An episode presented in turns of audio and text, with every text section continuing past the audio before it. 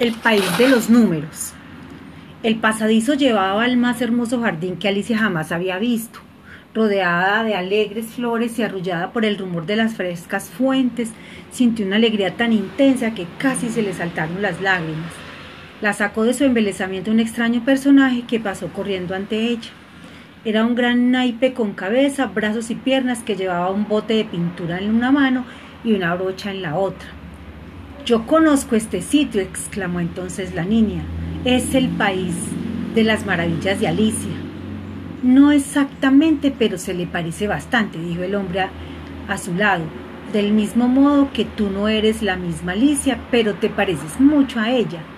Y tú eres el autor Lewis Carroll. Ya decía yo que me sonaba tu cara. He visto una foto tuya en algún sitio. Mi verdadero nombre es Charles Dodson, para servirte, dijo él con una ligera inclinación de cabeza. Lewis Carroll es el seudónimo que yo usaba cuando escribía cuentos y poemas. Puedes llamarme Charlie. Ven, vamos a ver qué hacen estos muchachos. Figura 1. Los tres naipes, que eran el 2 y el 5 y el 7 de picas, estaban atareados alrededor de un rosal en el que había seis rosas blancas. O mejor dicho, que habían sido blancas pues estaban terminando de pintarlas. Uno tenía un bote de pintura roja, el otro un bote de pintura rosa y el tercero de pintura amarilla y estaban pintando dos rosas de cada color. Mientras Alicia y Charlie se acercaban, los hombres naipe terminaron su tarea y se pusieron a discutir acaloradamente. ¿Algún problema, muchachos? preguntó el escritor. Pues sí, contestó siete. La reina de corazones quiere que en cada rosal haya rosas de varios colores. Y varias de cada color, prosiguió cinco. Y el mismo número de cada color, concluyó dos. Pues lo habéis conseguido, dijo Alicia.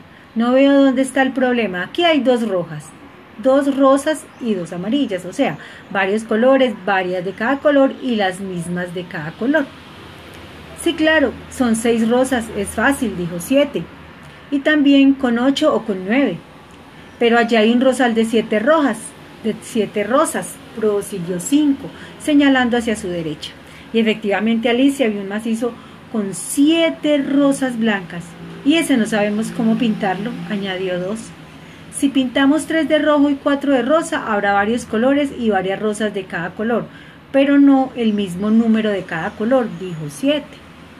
Si pintamos cada una de un color como un arco iris, habrá varios colores y las mismas de cada color, pero no habrá varias de cada color, sino solo una, dijo cinco.